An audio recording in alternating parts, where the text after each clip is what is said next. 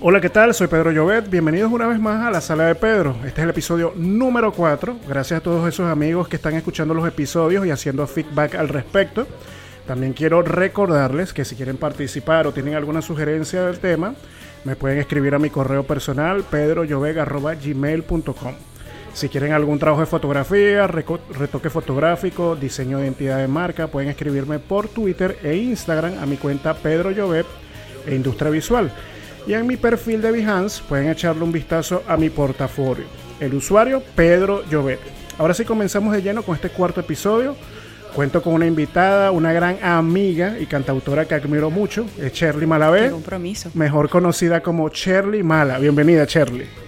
Hola, mi amor, ¿cómo estás? Excelente, bueno, súper alegre de, estar haciendo este cuarto episodio contigo, porque bueno, sé que le vas a aportar muchísimo al tema que vamos a hablar. Yo súper encantada y, con ganas de divertirme porque es, un tema bastante, bastante, bastante yo. y nada, me encanta, qué, gusto compartir contigo este, estos temas en común. En esta ocasión vamos a hablar de lo que sería, bueno, lo, decidimos titular de la radio al streaming, pero más que eso es como, bajo qué plataforma escuchamos música antes y cómo lo hacemos ahora. Eh, tiene que ver un poquito también con la nostalgia, como dices, un poco tú, un poco de lo, de lo, que soy yo, la parte musical. Pero bueno, ¿qué nos puedes contar así como esos inicios de Shirley escuchando música y bajo qué formato, qué era lo que en ese momento te, estaba atrapando y bajo qué época, por supuesto? Claro. Bueno, imagínate, era, eran los 90 y, y quien trajo básicamente la, lo que es la radio a, a mi vida fue, fue mi hermana.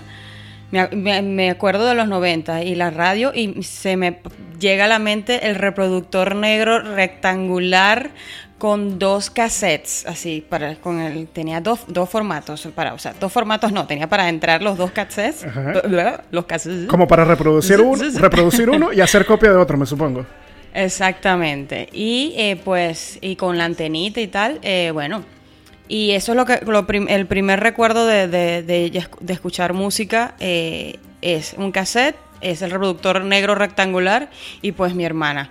Eh, y, grabando, grabando de, directamente de la radio de lo que se de la canción que a ti te gustaba, que estaba sonando de la nada y, todo random en la vida. Es verdad. Bueno, y... Va a sonar la canción, dale. No, y, y, también teníamos que estar como pendientes de que el locutor no se le ocurriera hablar o hacer una publicidad de esas locas o qué sé yo, decir cualquier comentario que anulara la, grabación, que fuera perfecta, pues. Pues imagínate, y de eso había muchísimo. Eh, de hecho, había un, programa en, una emisora X de Puerto Ordaz donde colocaban la, la emisora, perdón, la, la canción, y entonces a mitad de la canción aparecía Pedro Llobet eh, Pérez. Esta canción se la dedico a María Josefa que está allá en Los Olivos. Claro, claro. Sí, eran comentarios fuera, fuera de contexto totalmente. Quiero que sepas que, te, que te odio. no, eran mensajes random. Yo no sé si tú estuviste escuchando eso. Sí, sí, bueno, en mi época, durante esa época que, bueno, que la radio tuvo como que ese boom en que tú agarrabas el cassette y grababas. Yo te digo, bueno, yo no tenía una radio preferida y creo que, o sea, sí tenía bastante definido el género musical, que bueno, que el que me conoce sabe que yo escucho mucho rock. Sin embargo, bueno, soy súper melómano, me encanta cualquier música que, tenga que, que, ver con a nivel de producción, todo lo que es gestar música, hacer música, escribir, la parte creativa. Pero me recuerdo que eran pocos los momentos como que dije, oye, mira, esta canción me gusta y tengo que tenerla y grabarla. Porque, porque, porque odiaba esa parte que tú comentas, que eran esos mensajes random en, a la mitad de la canción, al comienzo, que ya la canción te... El locutor, el locutor, el mismo locutor cantando. y que, no, ¿por qué lo haces? Y, nadie quería eso. Entonces era como que, oye, me estás arruinando el, poco momento que tengo como para grabar esa pieza musical. Me estás arruinando mi grabación. Exacto, exacto. Y era como un momento en que tú, tú rogabas que la persona no hablara, de verdad, y que no dijera nada fuera de contexto. Sí, sí, sí. Bueno, y fíjate que después de la radio, me supongo que, bueno, que fuiste como migrando a diferentes formatos, mientras también la música crecía de, otras maneras, pues a nivel de, industria musical, ¿no? Claro. Eh, pues bueno, lo de después de la, de la radio, bueno, y también eso iba dependiendo de lo que era la, la- el, el nivel de, el nivel de adquisición de, de- cada quien y, y pues la, y la manera, y, ta- tanto el nivel de adquisición como el nivel de, de, de qué tanto te gustaba la música a ti. Cuando a ti te gusta algo, tú vas por eso y tú ves cómo haces. Entonces a eso me refiero. Ya después de esto, lo que venía, yo empecé a consumir eh, videos musicales.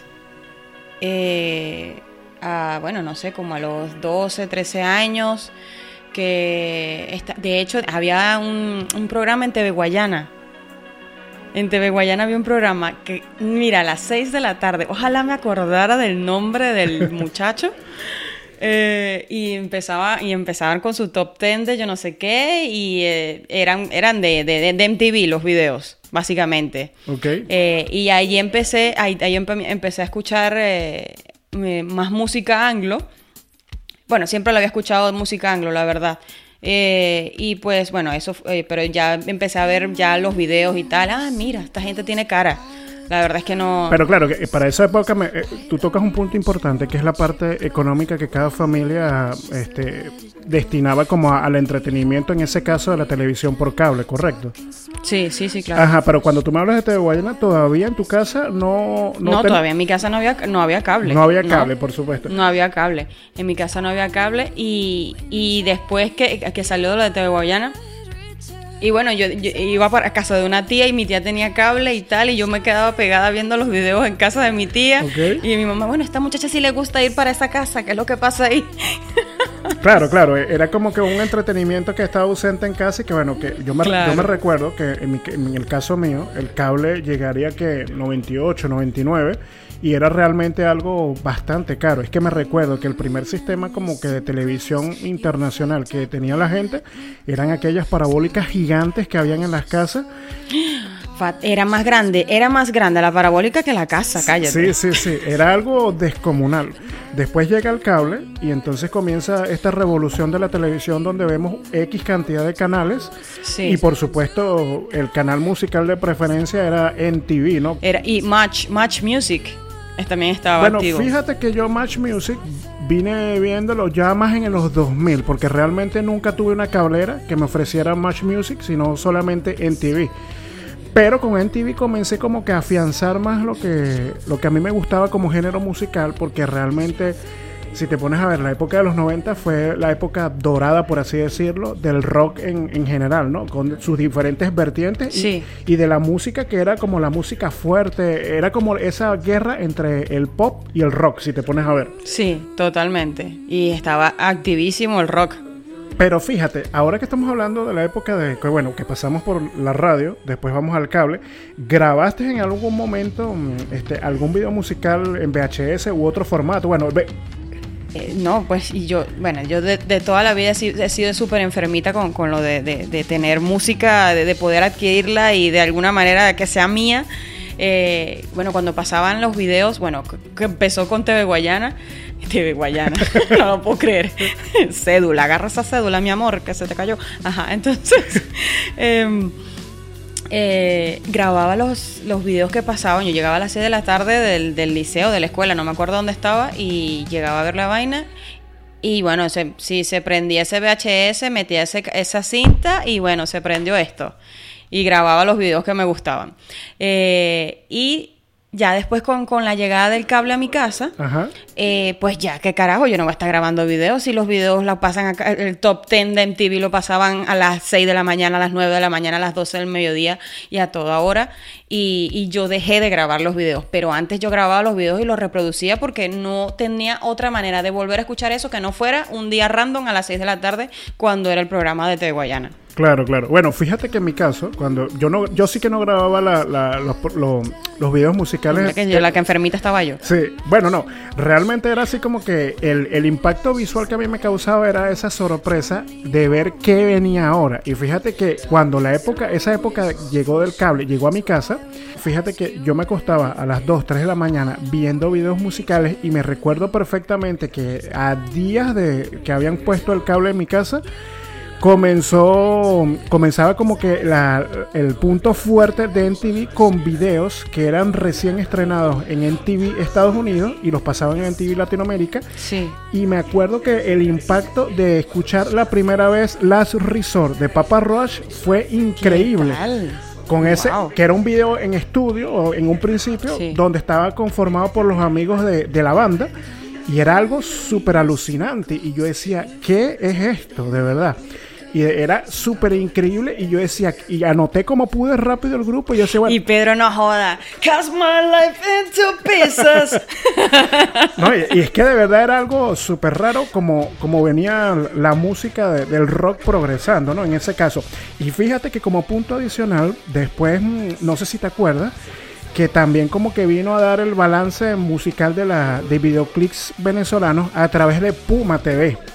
No sé si te acuerdas de eso. ¿Verdad? No, Pedro Puma TV. Wow, sí, sí me acuerdo, pero la verdad es que no consumí, no lo consumí. No lo consumiste. Bueno, a mí, No, en, no. en mi caso, a mí me costaba mm, como consumirlo porque fíjate que Puma TV era más un, un programa, era programa musical, pero estaba orientado mucho a la parte de las entrevistas, a conocer las bandas.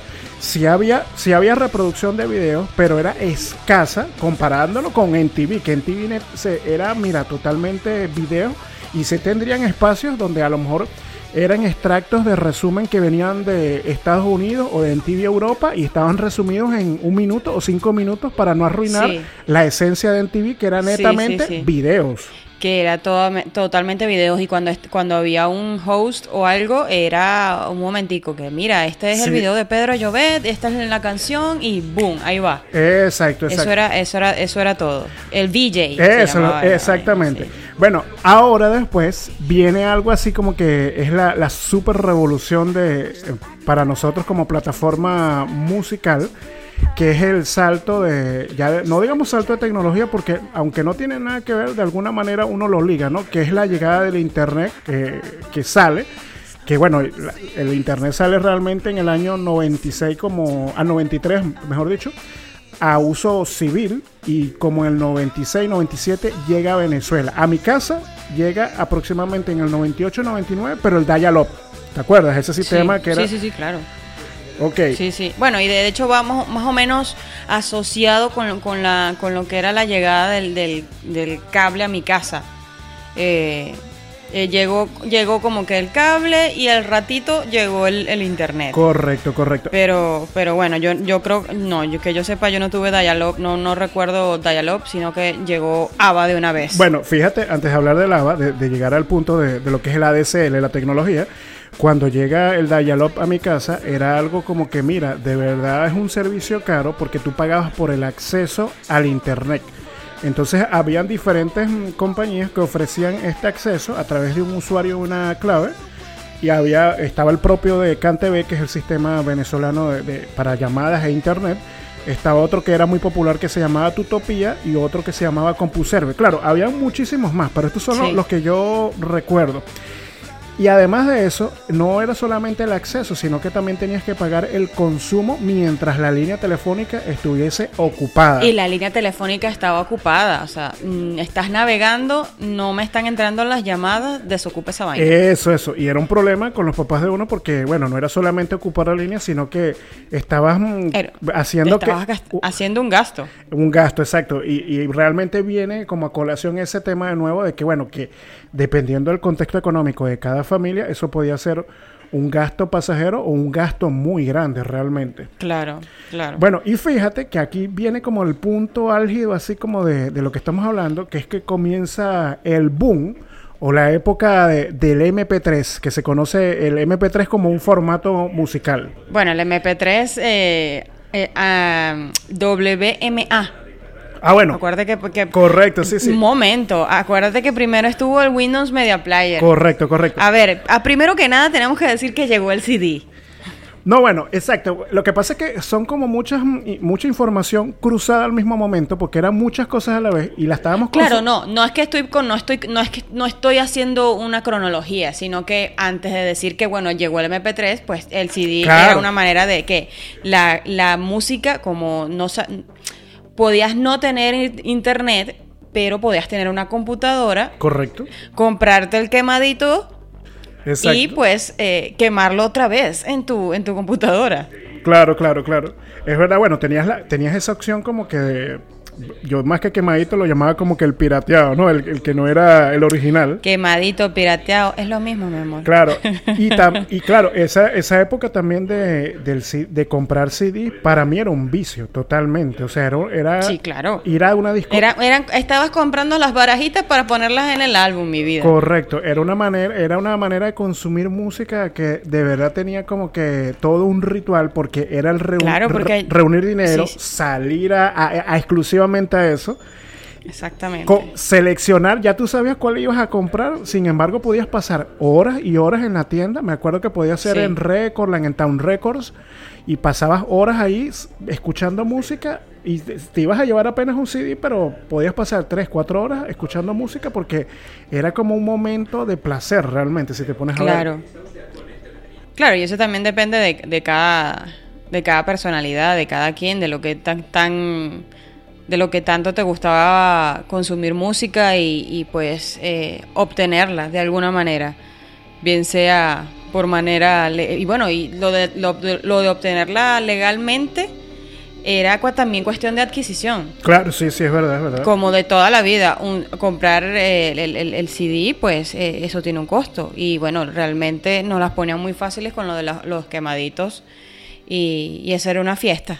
Claro, bueno, ahí tú das en un punto clave que tiene que ver con eso, con lo que estamos hablando, con la parte del CD y los quemaditos, la llegada del Internet, después la, imposición del MP3 como un formato realmente muy estándar, el de WMA, que era el formato propio del Windows Media Player. Del Windows Media Player. Pero surge en esta época que, estamos hablando de que el Internet pasa del dial pasa a la banda ancha, ADSL.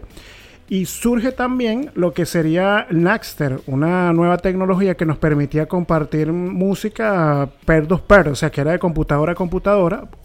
Y entonces comienza este boom de, compartir música. No sé si tú utilizaste el Naxter como un... No, el Napster no, yo utilicé fue el Ares.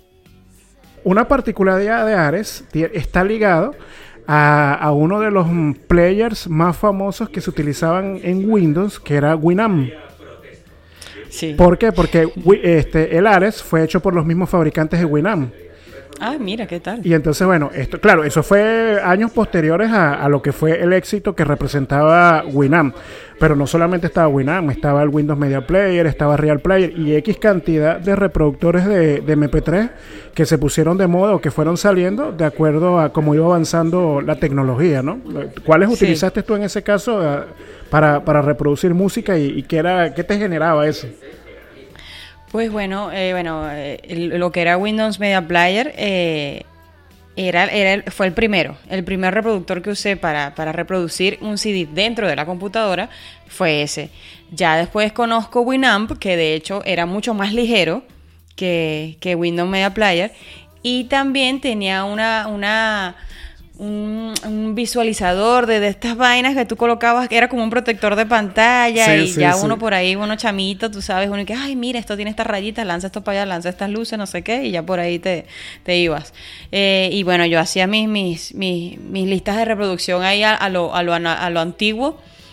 Eh, quemando CDs a lo, a lo más a lo, a lo más a, a la ilegalidad Y pues nada, pero eh, sí, realmente fueron esos dos. El Windows Media Player y el, y el Winamp. Ah, bueno, por supuesto, utilicé Ares. Ares era, tú colocabas piedra en Ares y te aparecía la canción de la piedra. Imagínate. Porque ahí eso venía de todo. Ares estaba en todo. Eh, porque, ¿qué, pasa ¿qué pasaba con Ares? Eh, tú tenías tu carpeta musical. Muy bien. la, la, tenías desde, desde tú configurabas en Ares la carpeta donde tú tenías la música. Eso es lo que, me, lo que quiero decir.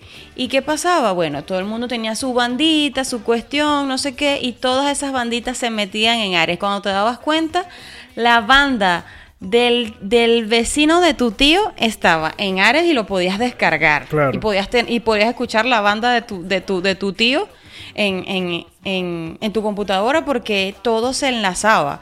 Y entonces, claro, obviamente encontrabas de todo en Ares. Claro, y, era una manera también que muy particular en que podías tener una banda y compartir con tus amigos, mira, yo hago Sí. esto y era como que el me- la mejor plataforma para que esa música llegara a mayor cantidad de, de oídos. Eh, Ares tenía un chat. Ah, no sabía eso, no sabía. Sí, Ares tenía un chat y tú podías conversar con la persona de la cual tú estabas agarrando la canción. O sea, la semillita. Fíjate, fíjate que Ares no fue un programa que yo utilicé porque también estaba el problema de los virus y eso se prestaba para eso también, ¿no? Claro. Yo fui, eh, esta fu- fue una buena época porque es la época como que de los 2000, 2005, 2006, por ahí, en que salió una gran cantidad de programas que servían no solamente para bajar música, sino para bajar cantidad de programas, videos. Estaba Kazaa, estaba Emul, y eran programas que, Claro. que tomaron fama y también como que Sí. dependiendo del uso que tú le quisieras dar, tenían mayor preferencia entre los usuarios, pues. Claro, es que era como todo, o sea, había, había, no era un solo programa para todo el mundo, o sea, era, agarra el que más te guste, el que más te, te, te resuelva, el que, por ejemplo, ese, ese mul yo lo odiaba, Bueno, a mí me Así, encantaba con Emul. la palabra odio, Claro, imagínate. nunca me gustó, aparte que te agarraba todo el ban- la, la banda ancha, Ah, eso sí es verdad. y eso era fatal, fatal. Claro, Emul tenía esa particularidad que, que podías bajar cualquier cosa, pero también, eh, como tú lo comentas, te utilizaba el bando de ancha al máximo para, apro- para aprovechar la conexión y, y darte una eficiencia con respecto al archivo que estabas bajando y así permitirte tenerlo en el menor tiempo posible. Sí, claro. Bueno, fíjate, Cherry, que había, eh, también aprovechando en, en esta época de lo que fue del 2000, 2005, eh, salió un dispositivo que fue súper interesante para escuchar la música, que era el iPod. Claro, también teníamos previo, no sé si recuerdas, aquellos aparaticos que parecían un pendrive, pero bueno, era un pendrive, pero para escuchar música. Era como una versión de los iPod más arcaicos, me imagino que de alguna manera como que tuvo influencia en el diseño final de- del iPod, ¿no? Sí, yo tuve uno eh, muy parecido a un pendrive, pero ¿qué pasaba? Tenía una pantallita, una pantallita que parecía como una pantallita de calculadora. Correcto, sí. Y ahí tenía el nombre de la canción, aparecía así a veces, tenía para subir, bajar volumen, y ya tú lo metías igual tal cual un pendrive en la, en la, en la, en la computadora y lo cargabas de música y tenía, me acuerdo que el primero que tuve tenía 128 megas nada más. Imagínate, cua- 128 megas. Ocho ca- que ocho no canciones. ni empobrecen a nadie. Ocho canciones, diez canciones, cuando mucho. No, no, era más porque ¿qué pasaba? Reproducía WMA y el WMA era menos pesado que el MP3. Correcto, comprimi- comprimía Entonces, ¿qué mejor. hacía fulanita? Pues fulanita metía WMA porque ella no le importaba la calidad de la música con tal que la vaina se reproduciera y ya. Claro, claro, claro. Uno aprovechaba como que el, el poco conocimiento que tenía en ese momento como para, a- Sí, sí. para darle al máximo la, la capacidad de llenarlo. No, pero una vez que, que remontas y que te recuerdas de ti que, ay, qué, qué, qué- qué lindo o qué linda yo que, que sabes, que buscaba la manera de, de poder, eh, de poder, de, de poder pasarla bien con lo tuyo. Claro, ya, claro. sabes, Bu- buscar, bu- buscarte las maneras de que, de, bueno, ir a Alta Vista, comprarte tu, tu cuestión, o ir a Recordland, o ir, o comprarte tu MP4, lo que sea, como sea.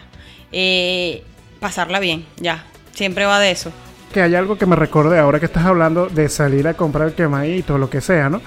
Me acuerdo que yo pasaba muchas vacaciones en Maracay con unos familiares que tenía allá y estaba este boom del internet, del MP3 y todo, y entonces era como que, mira, quiero escuchar una cantidad de música, pero la quiero ahora. Y me recuerdo que ese primo donde yo llegaba me decía, ¿sabes que aquí hay un delivery de MP3? O sea, te, te- tú pedías por teléfono un CD lleno de, can- de puros MP3 y entonces Ya. era una locura porque... Pero esto era bastante ava- avanzado, eso no llegó a nuestra tierra, no llegó, Bueno. mi amor, a nuestra ciudad, Claro. nuestro pueblito. Supongo que esas son las, pa- las particularidades de, de otros estados que, bueno, que, que las personas como que pensaban, mira, aquí hay un negocio, vamos a aprovecharlo al máximo. Bueno, pero que que sí pasaba, no había ningún delivery, pero estaban los MP3 en los semáforos. El MP3 de verdad eh, llegó a todos lados en diferentes formatos. Y fíjate, Claro. fíjate que también con toda la revolución del internet, del MP3, eh, lo que incidió Napster, porque bueno, Napster duró aproximadamente como sus dos años porque Metallica y otros, bueno, los miembros de Metallica y otros grupos decidieron hacer una demanda en contra de los, de los creadores de, de Naxer porque decían que esto era piratería. Pero dejando eso a un lado, empieza a morir Naxter, comienzan a nacer plataformas parecidas que ya las hemos nombrado, el Kazaa, el Emul, el Ares. Sí, el Torrent. Surge, exacto, el Torrent. Surge algo súper importante que ahorita, bueno, muchos no lo recordarán, muchos dirán que esa plataforma murió, pero que le dio cabida a muchas bandas y agrupaciones, que fue el MySpace. No, sí, claro, por supuesto, imagínate. Bueno, hace días creo que estaba comentando contigo que todo el mundo era programador web en MySpace, porque entonces cambiabas la plantilla y tal y qué sé yo, y le ponías colores y bla, bla, bla, bla. Claro, el MySpace te permitía no solamente como muchas redes de ese momento que me puedo recordar, Hi-Fi, que era algo parecido en cuanto a lo que se podía hacer con tu perfil, que era que te permitía tener este, esta, este, un skin de lo que tú quisieras o lo, o lo que tus habilidades te dieran para colocarlo y personalizar ese perfil de manera que la gente podía conocerte un poquito mejor a través de lo que tú colocabas ahí de información que lógicamente el usuario proporcionaba de dónde vivo, qué música me gusta Claro, y podías, y podías subir tu propia música si tenías siquiera que, o lo que sea, el audio que te, diera la gana. Correcto, correcto. En esa época de MySpace, más o menos, tú utilizaste eh, MySpace u otras plataformas parecidas a nivel de, de escuchar música, listas de reproducción, métodos para bajar música. Mira, eh, la lista de reproducción me las hacía yo en, con las canciones que tenía en la computadora, con las que las descargaba. Okay. Eh, pero realmente a escuchar una lista de reproducción que alguien aparte de mí en internet hizo algo, la verdad es que en SoundCloud fue cuando empezó la cuestión de la lista de reproducción, porque en MySpace tú, no, MySpace tú no podías hacer listas de reproducción todavía para ese para esa temporada. Para ese momento, que yo recuerde. Y, y pues era la, la, Pero no, no, no, lista de reproducción online todavía, antes de MySpace o durante, no. Para esa fecha que estás nombrando SoundCloud, eso sale en el 2007. También salen otros, mm, otras web o plataformas que servían para darle cabida a las bandas que estaban emergentes o bandas que ya estaban bastante establecidas. Y salen varios portales que ayudan como que a masificar lo que es la música o la industria musical, ¿no? Que no solamente se, se concentraba en las disqueras o que mira, si no tengo un contrato no puedo hacer nada porque ya la gente estaba comenzando como que a hacer esa música de garaje, ya tenía mayor disposición de todas las herramientas que permitían hacer música, pues. Podemos nombrar, por ejemplo, el mismo SoundCloud, eh, la GFM, Badcam, A-Tracks. A-Tracks. A-Tracks, de allí, claro, sí, sí. A-Tracks, eh, sí, ahí, era, era la verdad es que no tengo el conocimiento exacto de, de, decirte realmente si A-Tracks fue uno de los primeros en, tener ese tipo de, formato de realizar una lista de reproducción online y que otro también pudiera y tú, tuvieras tu usuario y, de hecho podías subir las canciones. Imagínate. O sea, las podías subir y Last FM, de ahí yo conocí mucha música, mucha música, muchos artistas nuevos para mis oídos, de Last FM, de, de A-Tracks y, eh, bueno, de SoundCloud, obviamente. SoundCloud era un, es un mundo... Eh, es bien underground. Ahora en este momento, como lo dejé de usar, claro. Eh, hace no uso SoundCloud así como lo usaba antes, de hace como dos años.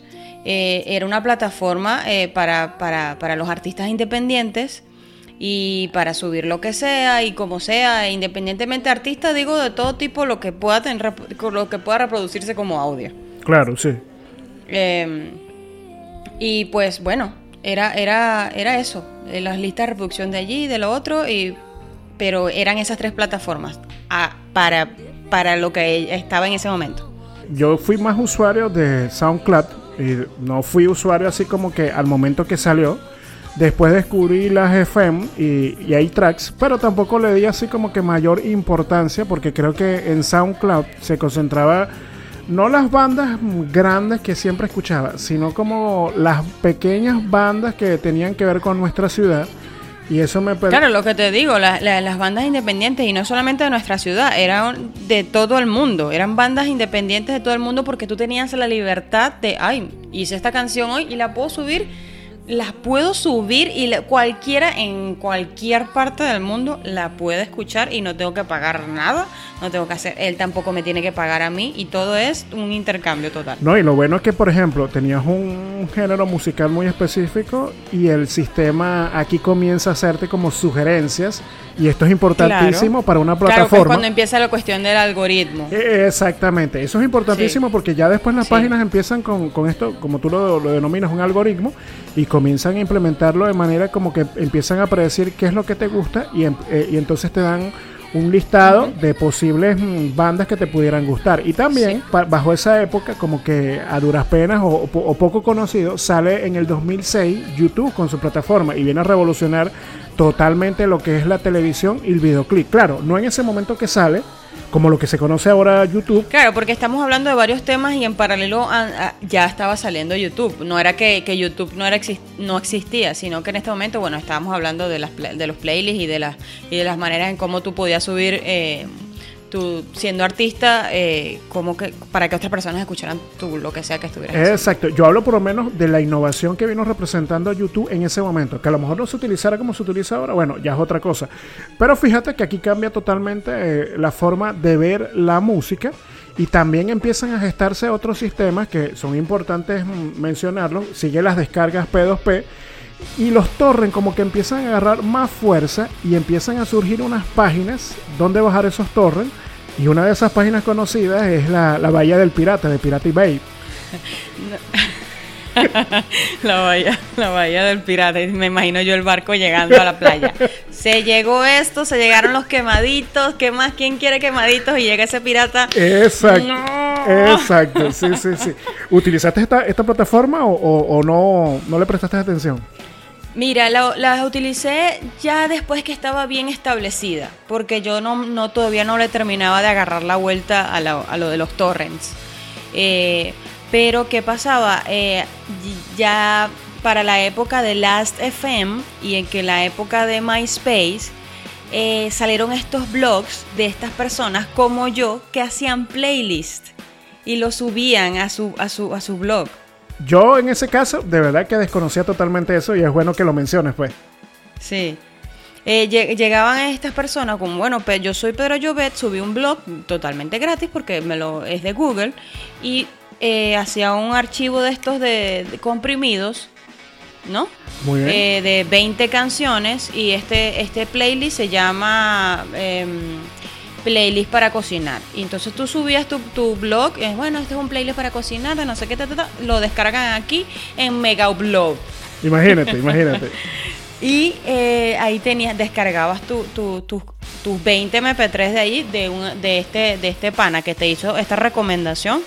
Y, eh, y, tenían blogs, así como esa persona, un montón de personas más que tenían blogs de hacer listas de reproducción para lo que sea, como sea, para el mood que sea, del género que sea, y tanto para como lista de reproducción, y empezaron a, también a, distribuirse de manera ilegal los, los álbums de los claro de esta esto también era ilegal de que tú estuvieras descargando esto así. Claro sí pero también descargabas eh, desde directamente desde, desde un blog de, de, Google o de MySpace o de, de donde sea esta información de esta persona que ya había recopilado álbums de todo, de, cualquier cantidad de, bandas para descargar y tú tenías la opción de hacerlo desde allí sin entrar a Torrent, sin entrar a Ares, sin entrar a todas estas plataformas para descargar música así.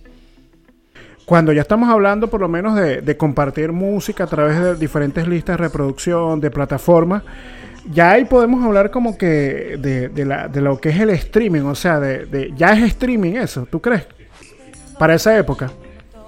Era MySpace, Last.fm, SoundCloud, ya eso era streaming. Correcto. Totalmente, claro, pero ¿qué pasaba? La, verdad es que en este momento no, no te puedo decir si, si tú siendo artista en Last.fm, tú, tú tenías, la, tenías regalías por eso. Claro, claro. No lo, no lo sé, pero, pero empieza, ya había empezado, claro, por supuesto.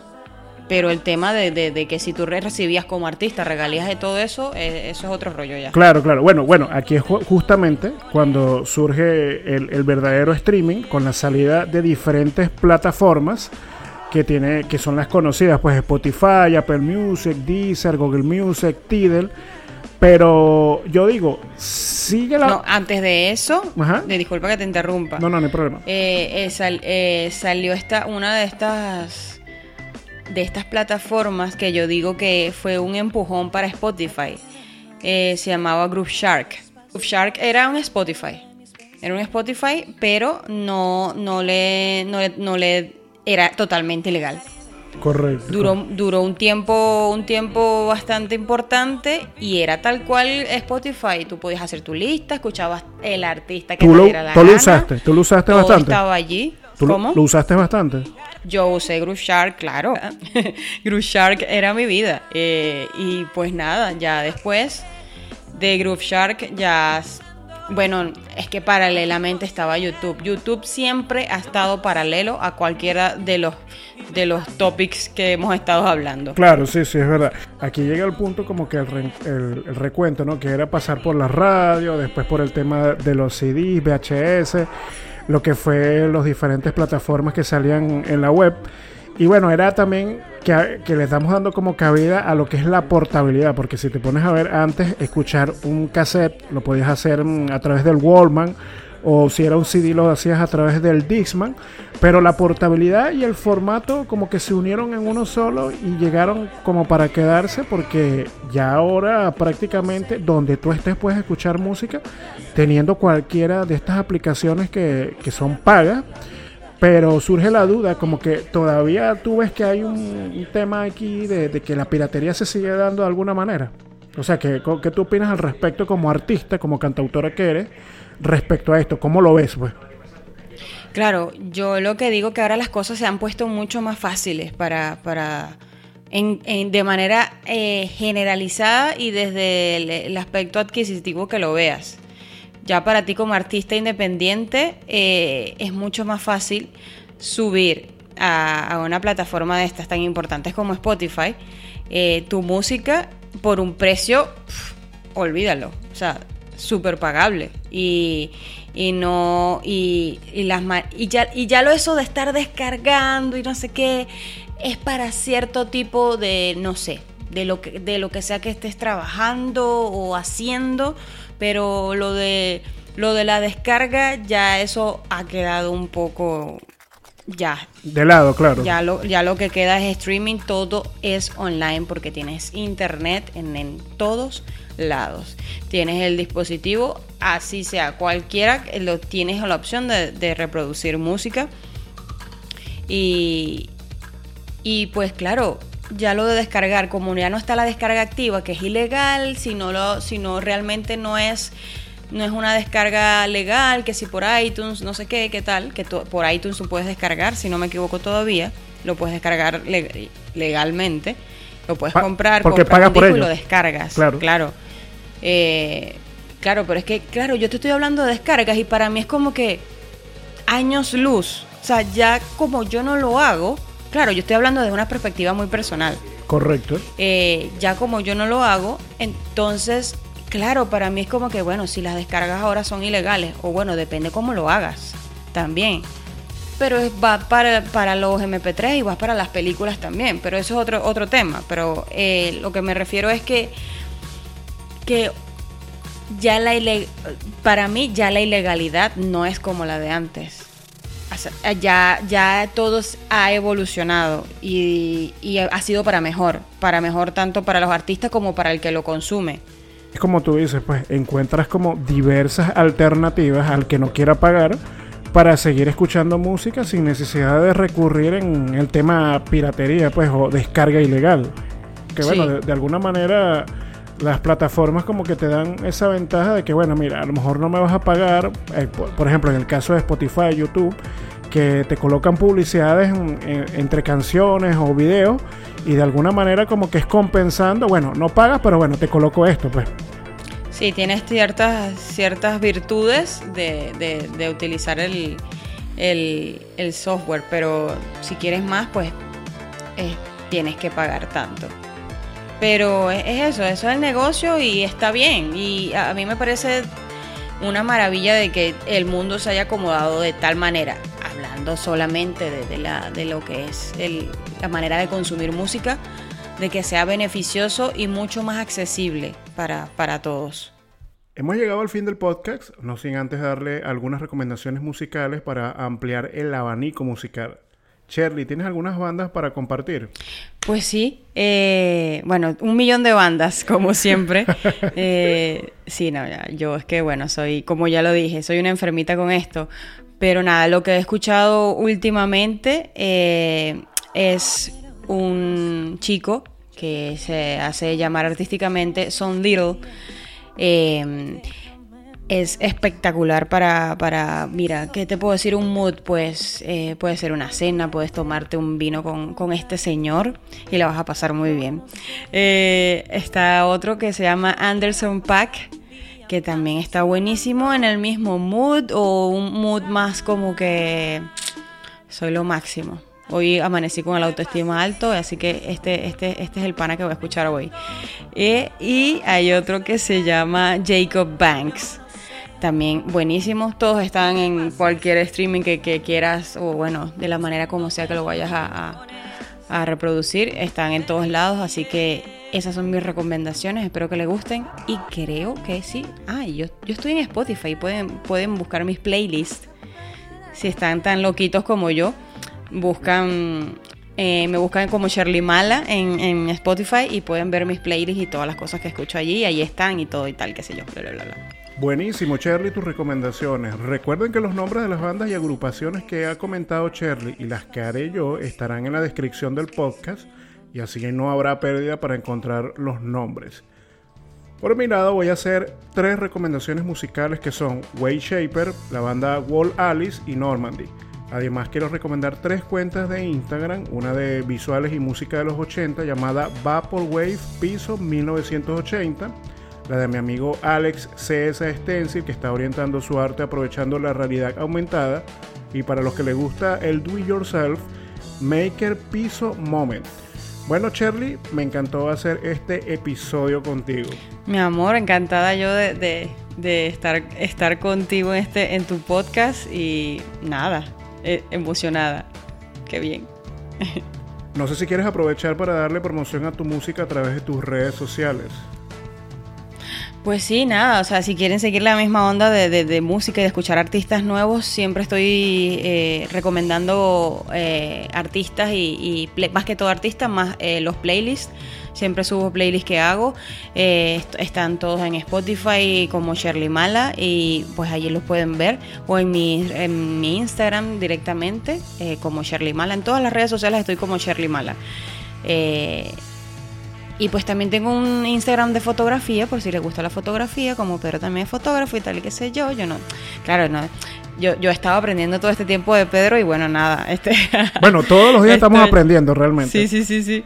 Eh, estoy como MyView507 y ahí también enseño un poquito de, todo lo que, me, lo que me gusta hacer y, nada, encantada de, y si tienen alguna pregunta pues me lo pueden hacer allí, si quieren que les recomiende algo directamente yo lo, se, los, se los puedo responder sin ningún problema. Ya, eso es todo. Gracias Pedro. Bueno, nuevamente gracias Shirley y bueno, con eso finalizamos. Recuerden que para contactar conmigo pueden hacerlo a través del correo electrónico pedroyovega.gmail.com Me pueden encontrar en Instagram o en Twitter en mi cuenta Pedro e Industria Visual. Agradezco a todos los que se toman el tiempo de escuchar el podcast. Nos escuchamos a la próxima. Chao.